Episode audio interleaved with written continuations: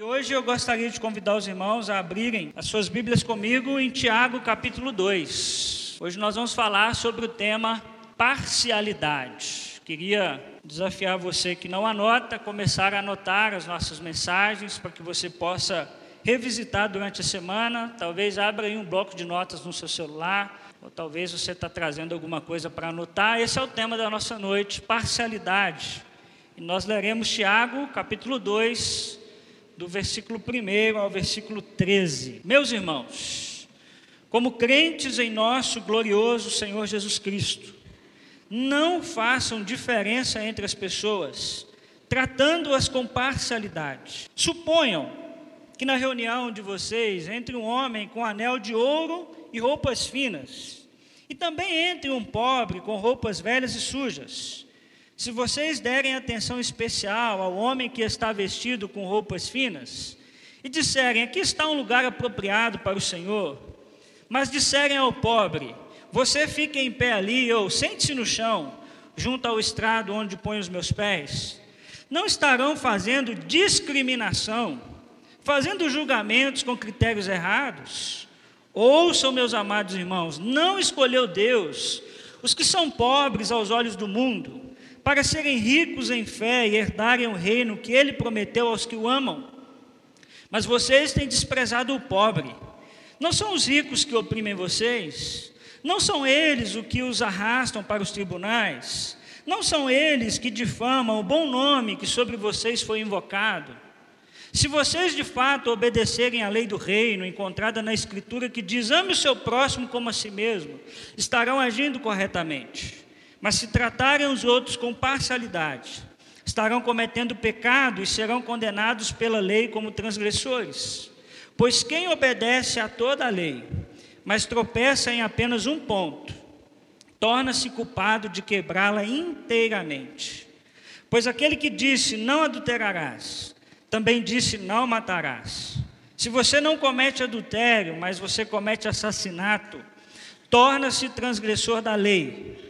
Falem e hajam como quem vai ser julgado pela lei da liberdade, porque será exercido o juízo sem misericórdia sobre quem não foi misericordioso. A misericórdia triunfa sobre o juízo. Vamos orar mais uma vez? Senhor, nós estamos diante da palavra do Senhor e pedimos toda a direção do Senhor nessa noite. Espírito Santo de Deus, convence o nosso coração, quebra o nosso orgulho e nos coloca nessa noite totalmente desarmados para tudo aquilo que o Senhor quer nos ensinar. Tira, Senhor, do nosso coração agora toda ansiedade, toda preocupação. Nos ajuda a nos concentrarmos em tudo aquilo que o Senhor quer nos ensinar. Te pedimos assim, no nome poderoso de Cristo Jesus. Amém e amém. Irmãos, nós vimos no capítulo passado que Tiago termina o capítulo 1 falando sobre a religião verdadeira. Tiago está muito preocupado que aqueles cristãos não vivam uma fé falsa, não vivam uma religião falsa. E ele começa lá no capítulo 1, ele vai dizer que a religião verdadeira é aquela que obedece à palavra de Deus. Nós vimos na mensagem passada algumas posturas que mudam naquele que obedece à palavra de Deus. Então, o que disse de fato, eu e você nascemos de novo, é o quanto nós obedecemos da palavra de Deus. Não tem a ver com aquilo que nós verbalizamos, com aquilo que nós dizemos, mas com aquilo que nós praticamos. E nesse capítulo 2, Tiago vai exemplificar essa verdadeira religião. Uma forma ah, de vermos se a nossa fé está prática na palavra de Deus, é observarmos como nós tratamos as pessoas. É um excelente exame para nós olharmos para dentro de nós e percebermos se nós nascermos de novo. É olhar a forma como nós tratamos aquelas pessoas. E aquela igreja estava vivendo o problema da parcialidade. Quando chegava um rico na igreja, ele era tratado de uma maneira. Quando chegava um pobre, ele era tratado de outra maneira. Tiago diz: Olha pessoal, se vocês quiserem viver uma religião verdadeira, Vocês não podem tratar as pessoas com parcialidade. Vocês querem saber se aquilo que eu ensinei para vocês, de vocês obedecerem à palavra de Deus, vocês querem ser aqueles que não são do tipo de pessoa que olha a sua face no espelho e logo se esquece dela? Então, vocês vão ter que olhar para a forma como vocês tratam as pessoas dentro da igreja. O problema da parcialidade é que eles estavam tratando as pessoas pela estética, e esse, irmãos, é um dos maiores desafios de qualquer igreja. Não olhar para as pessoas como dinheiro, como money, como real. É nós entendermos que pessoas são diferentes de dinheiro. É nós entendermos que o que Deus valoriza são pessoas é gente. Nós vivemos em um mundo estético, mas a igreja não pode ser tomada por essa cultura, onde nós começamos a julgar as pessoas pelo que elas são ou pelo que elas têm. Tiago vai nos ensinar então nessa noite. Se você está anotando, anote aí três decisões que nós precisamos tomar em relação às pessoas para não tratá-las com parcialidade três decisões que precisamos tomar em relação às pessoas para não tratá-las com parcialidade. Você pode ler comigo lá em cima a primeira decisão, vamos ver juntos? Precisamos escolher não discriminar. Vamos juntos de novo? Precisamos escolher não discriminar. Isso está nos versículos de 1 a 4. Meus irmãos, como crentes em nosso glorioso Senhor Jesus Cristo, não façam diferença entre as pessoas, tratando-as com o que, irmãos? Parcialidade. Veja que é a palavra-chave desse parágrafo. Suponham. Tiago vai começar agora a contar um exemplo, mas que certamente estava acontecendo naquela igreja. Suponham que na reunião de vocês entre um homem com anel de ouro e roupas finas, e também entre um homem pobre com roupas velhas e sujas. Se vocês derem atenção especial ao homem que está vestido com roupas finas, e disserem: Aqui está um lugar apropriado para o Senhor, mas disserem ao pobre: Você fica em pé ali, ou sente-se no chão, junto ao estrado onde põe os meus pés, não estarão fazendo discriminação fazendo julgamentos com critérios errados. Nós precisamos, irmãos, primeira decisão, nós precisamos escolher não discriminar as pessoas. O que é discriminar? Discriminar é pôr a parte. Essa é a ideia de Tiago. Discriminar é pôr a parte. É exatamente o que aqueles cristãos estavam fazendo.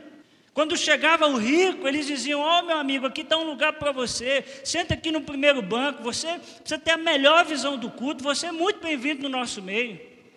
Mas quando chegava um pobre, com roupa suja, eles diziam: senta por aí, tem um lugar para você lá atrás. Ou então, sente perto dos meus pés. Veja que Tiago, no versículo 1, ele vai ser categórico em dizer que os crentes de Jesus não fazem diferença entre as pessoas, não tratam com favoritismo, com parcialidade. E no versículo 1, ele faz questão de começar dizendo: Meus irmãos. Como quem diz, nós somos todos iguais, não há entre nós diferença. Eu fiz um gráfico para a gente tentar entender a história que Tiago vai nos contar sobre a questão do rico e do pobre. A primeira coisa que Tiago vai dizer é que aquela igreja fazia uma diferença na questão estética. Olha lá, o rico tinha o que, irmãos? Anel de ouro e roupas finas, ele andava bem vestido. E o pobre? Roupas velhas e sujas. Havia uma questão lá da fala. Quando o rico chegava, o que, que ele tinha? Atenção especial. Quando o pobre chegava, ele só tinha fala. Eles só diziam alguma coisa para aquele pobre. Ele não tinha uma atenção especial como o rico tinha. E tinha uma diferença também no lugar. Para o rico, aonde, onde o rico ia? No lugar apropriado. E para o pobre? Fique em pé ali ou sente-se no chão.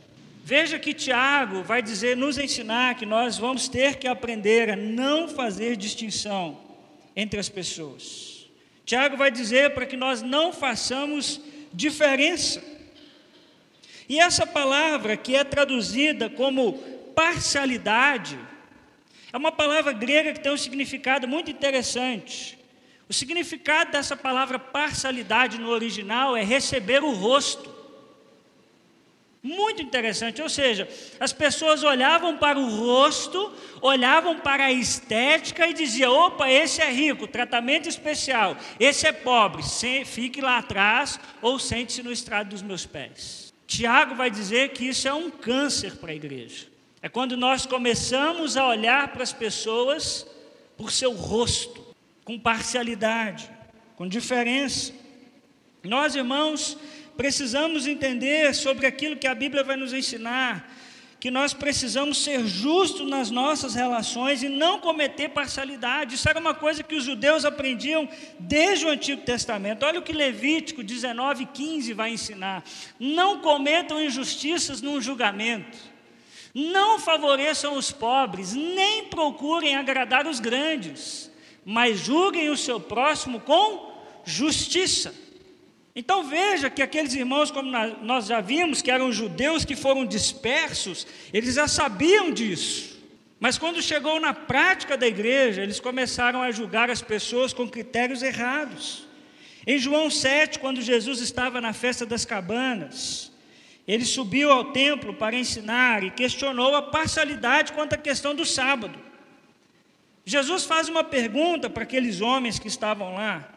É por que, um menino podia ser circuncidado no sábado para cumprir a lei de Moisés e Jesus não podia curar no sábado?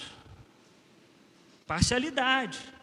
E aí Jesus vai dizer em João 7,24: Não julguem apenas pela aparência, mas façam julgamentos justos. A última vez que celebrei a ceia aqui na igreja, os irmãos se lembram que em 1 Coríntios 11, 29, a igreja de Corinto também enfrentou esse problema. Por quê? Porque a galera rica chegava primeiro e comia a ceia toda, lembra disso?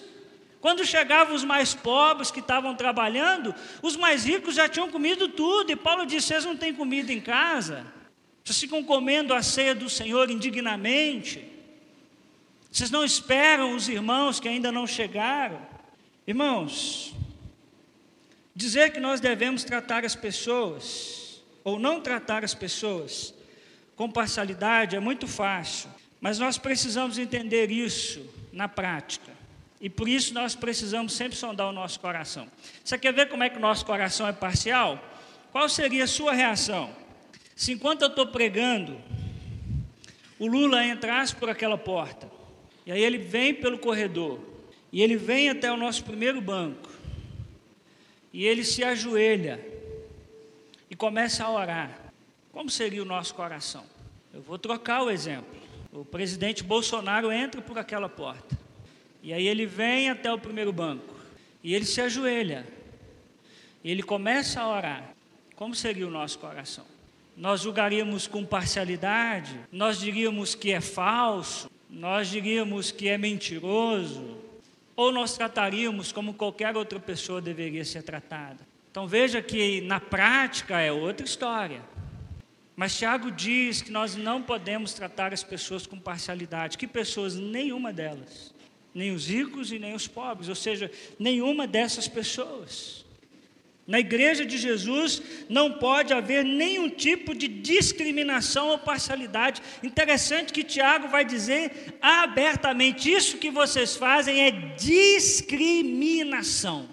A gente poderia aplicar isso aqui não só para ricos e pobres, mas a gente poderia aplicar isso, por exemplo, para o racismo. Na igreja de Jesus não pode ter espaço para racismo. E pasmem, hein? eu já ouvi muito cristão com discurso racista. Acontece. Na igreja de Jesus não pode ter espaço para homofobia. Pastor Carlos Adem começou a nos falar sobre isso semana passada. Tiago vai dizer: não façam discriminação entre as pessoas. Pastor, o senhor está dizendo que agora nós vamos aceitar tudo? Não, não, não. É que tem um jeito da gente tratar as pessoas. Tem um jeito da gente lidar com pessoas. Como disse pastor Carlos Adra, as pessoas não são ratinhos de laboratório, para que a gente faça nela testes. Por isso, nenhum tipo de parcialidade pode se encontrar na igreja de Jesus. O nosso padrão é Jesus Cristo.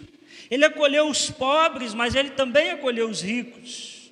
Ele acolheu os religiosos, mas ele também acolheu os publicanos. Ele acolheu os doentes e as crianças, ele acolheu os israelitas e os gentios. Jesus não fazia diferença entre as pessoas. Tiago, Paulo vai nos dizer em Colossenses capítulo 3, versículo 11. Vamos ler juntos esse versículo? Nessa nova vida, já não há diferença entre grego e judeu, circunciso e incircunciso, bárbaro e cita escravo e livre, mas Cristo é tudo e está em todos. Deus habita no rico, Deus habita no pobre. Por isso, não devemos tratar as pessoas com parcialidade. Amém ou não? Amém.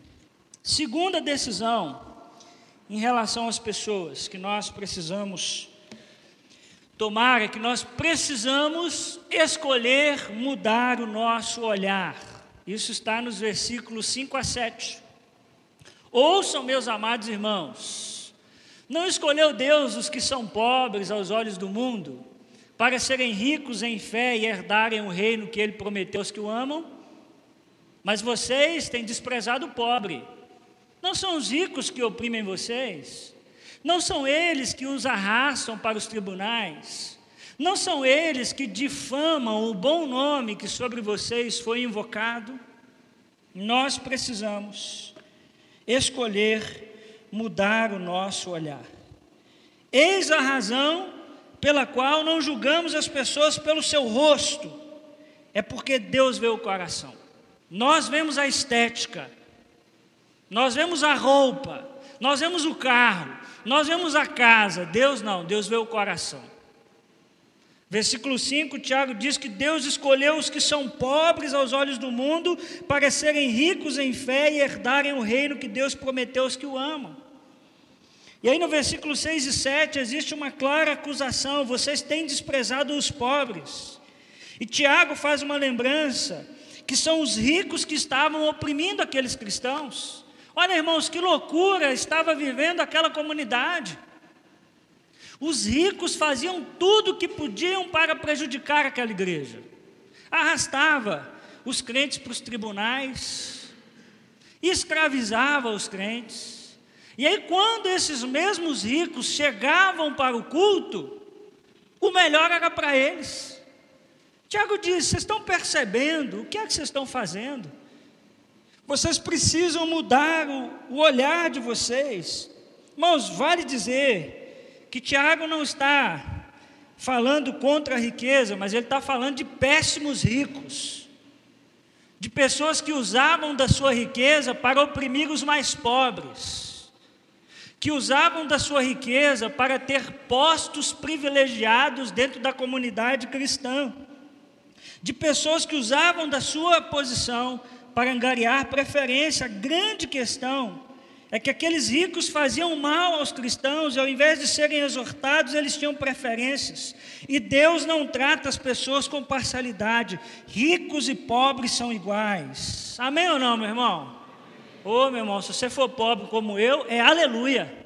Porque Deus não vê como o homem vê, porque Deus vê o coração. Deus não olha para você como uma nota de 100 reais, de 200 reais, de 10 mil reais. O reino de Deus é de ponta à cabeça. Por isso que nós não devemos julgar e discriminar as pessoas a partir da estética, porque a salvação não vem pelas obras, é graça de Deus e Deus não é estético. E nós então devemos tratar as pessoas como Deus as trata e não de acordo com o seu status social. Nós devemos valorizar as pessoas como Deus valoriza. Um exemplo que nós temos disso é na escolha de Davi como grande rei de Israel. Samuel, o profeta, e Jessé, que era o pai dos meninos. Começaram escolhendo pelo rosto, os irmãos lembram disso? Começou a trazer os mais bonitos, começou a trazer os mais fortes. E Samuel dizia: agora é esse. Deus dizia: não é esse. Agora é esse. Deus dizia: não é esse. Aí de repente eles têm uma luz, não está faltando ninguém. Aí diz: tem, tem um, um molecote da família. Tem um menino cheio de espinha, está lá no campo trabalhando. E aí o texto de 1 Samuel 16, versículo 7, quando trazem Davi, o Senhor disse: O Senhor, contudo, disse a Samuel: Não considere a sua aparência nem a sua altura, pois eu o rejeitei. O Senhor não vê como o homem, o homem vê a aparência, mas o Senhor vê o coração. Esse texto é antes de trazerem Davi, dizendo: Olha, Deus, Samuel, eu não vejo como o homem vê, eu vejo o coração. Por isso é que nós não tratamos as pessoas com parcialidade, a partir do seu rosto, porque nós queremos enxergar como nosso Deus e como Cristo Jesus. Olha o que Jesus disse em Mateus 22, 16: Enviaram-lhe seus discípulos, juntamente com os herodianos, que lhe disseram: Mestre, sabemos que és íntegro e que ensinas o caminho de Deus conforme a verdade. Tu não te deixas influenciar por ninguém, porque não te prendes ao que, irmãos? A aparência dos homens. Isso é extraordinário, irmãos. Deus ignora diferenças nacionais. Ele salvou Cornélio, um centurião romano. Ele ignora diferenças sociais.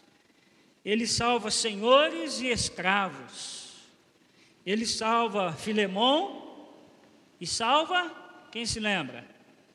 Onésimo. Deus não se relaciona com as pessoas ba com base no que elas têm. É possível uma pessoa ser pobre e rica no mundo vindouro. É possível alguém ser rica nesse mundo e pobre diante de Deus. Nós estamos nos esquecendo disso. Olha que a palavra de Deus nos convida em 1 Coríntios 1, 26 e 27. Irmãos, pensem no que vocês eram quando foram chamados. Faz isso aí agora. Pensa no que você era antes de Deus te chamar, antes de Deus te salvar. Pensa aí um pouquinho. Lembra um pouquinho da sua, como que era a sua vida antes de Jesus Cristo? Pensou um pouquinho? Vê se tem a ver um pouquinho com aquilo ali, ó. Poucos eram sábios, segundo os padrões humanos. Poucos eram poderosos, poucos eram de nobre nascimento. Você era assim? Sua família não tinha nenhum status social, você não veio de um nobre nascimento. E aí o Paulo continua dizendo: Mas Deus escolheu as coisas loucas do mundo para envergonhar os sábios e escolheu as coisas fracas do mundo para envergonhar as fortes. Deus não vê como nós vemos. Aliás, às vezes Deus escolhe os mais improváveis para que o mundo veja que não somos nós, mas é Deus. Ele escolhe os fracos para envergonhar os fortes, para que fique muito claro que é Deus que está fazendo alguma coisa. Por isso, meu irmão, mude o seu olhar, trate todas as pessoas com o máximo de respeito, porque Deus as ama. Amém, meus irmãos? Terceira decisão que você precisa tomar em relação às pessoas. Nós precisamos escolher a lei da liberdade. Vamos ver juntos? Precisamos escolher a lei da liberdade. Está no versículos 8 a 13. Se vocês de fato obedecerem à lei do reino, encontrada na Escritura, que diz: ame o seu próximo como a si mesmo, estarão agindo corretamente. Mas se tratarem os outros com parcialidade, estarão cometendo pecado e serão condenados pela lei como transgressores. Pois quem obedece a toda lei, mas tropeça em apenas um ponto, torna-se culpado de quebrá-la inteiramente. Pois aquele que disse, não adulterarás, também disse o quê? Se você não comete adultério, mas comete assassinato, torna-se transgressores da lei. Falem e ajam como quem vai ser julgado pela lei da liberdade, porque será exercido juízo sem misericórdia sobre o que não foi misericordioso, porque a misericórdia triunfa sobre o juízo. Aqui o Tiagão pegou pesado. O Tiago vai terminar o seu argumento fazendo questão de lembrar aqueles irmãos e a nós que somos todos pecadores. Por isso o perigo da parcialidade.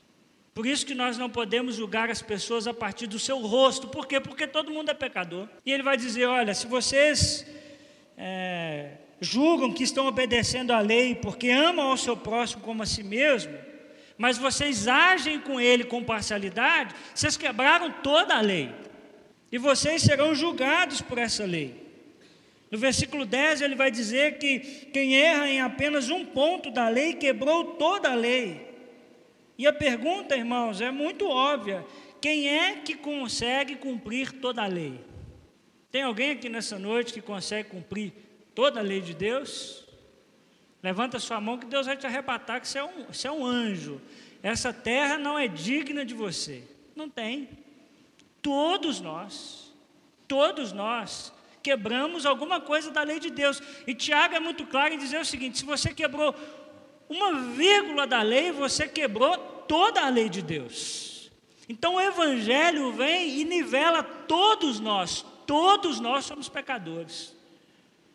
Por isso que nós não podemos agir com parcialidade. Quando julgamos pela lei, nós seremos julgados com ela como transgressores. Eu fiz um gráfico para a gente tentar entender um pouquinho o que Tiago está nos falando aqui. Então, quando nós começamos a julgar as pessoas somente pela lei, o resultado é, nós primeiro, nós cometemos pecado. Depois Tiago vai dizer que nós seremos condenados pela lei como transgressor. Depois ele vai dizer que nós somos culpados de quebrar a lei. E ele vai dizer que sobre nós será exercido um juízo sem misericórdia. Tiago está dizendo: você quer começar a julgar as pessoas pelo rosto? Tudo bem, mas saiba de uma coisa: você também será julgado pela lei, e sobre você será exercido um juízo sem misericórdia. Agora, se você entender a lei da liberdade, o que é a lei da liberdade? Todos nós somos pecadores e todos nós precisamos de libertação do Evangelho, e nesse sentido, todos nós somos iguais. E aí eu começo a olhar para o meu semelhante como este alguém que precisa da graça de Deus. Eu não olho para ele com um olhar de julgamento, eu não olho para ele é, olhando para a minha lei e julgando ele ao inferno. Quando eu consigo me relacionar com as pessoas na lei da liberdade, o que Tiago vai dizer, o que será exercido sobre mim não é juízo sem misericórdia, mas na lei da liberdade o que prevalece é a misericórdia de Deus. E aí ele termina dizendo: que a misericórdia triunfa sobre o juízo. Obedecer à lei do reino deve ser o desejo do rico e do pobre. Essa lei não discrimina entre classes e raças, mas inclui a todas. Na lei do reino não há parcialidade. Por quê? Porque todo mundo precisa do Evangelho, todo mundo precisa da graça de Deus. Irmãos, sabe para que servem os dez mandamentos? Os dez mandamentos é uma revelação do caráter santo de Deus. Os dez mandamentos é um padrão para nós, mas os dez mandamentos é sobretudo o recado de Deus de que nós somos pecadores, porque ninguém dá conta de obedecer tudo. Desde o Antigo Testamento, desde Moisés, o Senhor está dizendo: vocês vão precisar de um Salvador, vocês vão quebrar a lei de Deus. Não confiem em vocês mesmos, mas clamem por um Salvador. Por isso nós não olhamos para as pessoas com parcialidade, porque todo mundo é igual. O rico, o pobre, não tem diferença de absolutamente nada, de cor, de classe social, de nada. Por quê? Porque todo mundo é pecador. Todo mundo precisa da graça e da misericórdia de Deus, e nós temos plena consciência que nós não somos melhores que os outros, e que se Deus nos julgasse com base em nosso rosto, nós estaríamos condenados, porque porque todos nós quebramos a lei de Deus, e por isso todos nós desobedecemos toda a lei. A lei vem como um grito de que nós não damos conta e nós precisamos de um Salvador. Romanos, capítulo 2, versículo 1, vai nos dizer que, portanto, você que julga os outros é indesculpável. Esse texto de de Romanos é puxadíssimo. Você que julga os outros, você é o quê? Hã? Indesculpável. Não tem desculpa para você. Por quê? Pois está condenando a quem? A si mesmo naquilo que você julga. Visto que você que julga pratica as mesmas coisas. Esse é o problema de quem julga, é que não julga a si mesmo. E aí Tiago diz, sabe que o, o, Paulo vai dizer, sabe o que vai acontecer com você? Aí vem a ideia de Tiago, sobre você será exercido o juízo sem misericórdia. Por quê? Porque você não é misericordioso. Mas se você aprender a ser misericordioso com o seu próximo, a misericórdia triunfa sobre o juízo. Por isso, cuidado ao julgar o seu próximo. Por quê? Porque a gente faz as mesmas coisas. Por que, que a gente faz as mesmas coisas? Porque se você quebrou um pouco da lei, o que, que você fez? Você quebrou toda a lei. Quebrou um pouquinho, quebrou ela toda. Por isso que nós precisamos escolher a lei da liberdade, onde todos nós somos iguais. Tiago nos convida a sermos misericordiosos. Nunca se esqueçam, nunca podemos esquecer, que na medida em que julgamos, nós seremos julgados. Por isso, opte sempre pelo caminho da misericórdia porque ela triunfa sobre o juízo. Amém, meus irmãos? Concluo te fazendo um convite. O convite que é, na verdade, uma pergunta. Como você olha para as pessoas diferentes de você? Como você olha para as pessoas diferentes de você? Você que tem um pouquinho mais de dinheiro, como é que você olha para o pobre? Você que é pobre, como é que você olha para o rico? Você que é branco, como é que você olha para o negro? Você que é negro, como é que você olha para o branco? Qual é o grito do Evangelho não trate ninguém com parcialidade, porque todos nós somos pecadores e precisamos da graça de Deus. É nessa igreja que eu acredito, e é essa igreja que nós temos nos tornado, aonde o rosto não importa, onde todos são iguais.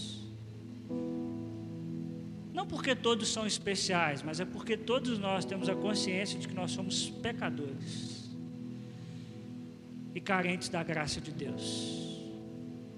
Que a misericórdia triunfe sobre a minha vida e triunfe sobre a sua, em nome de Jesus. Amém. Terminaremos cantando: Dá-me, Senhor, um coração igual ao teu. Que essa seja a sua oração. Essa será a minha oração. Que Deus me dê um coração como o de Cristo Jesus. Podemos cantar isso? Amém? Vamos cantar isso juntos.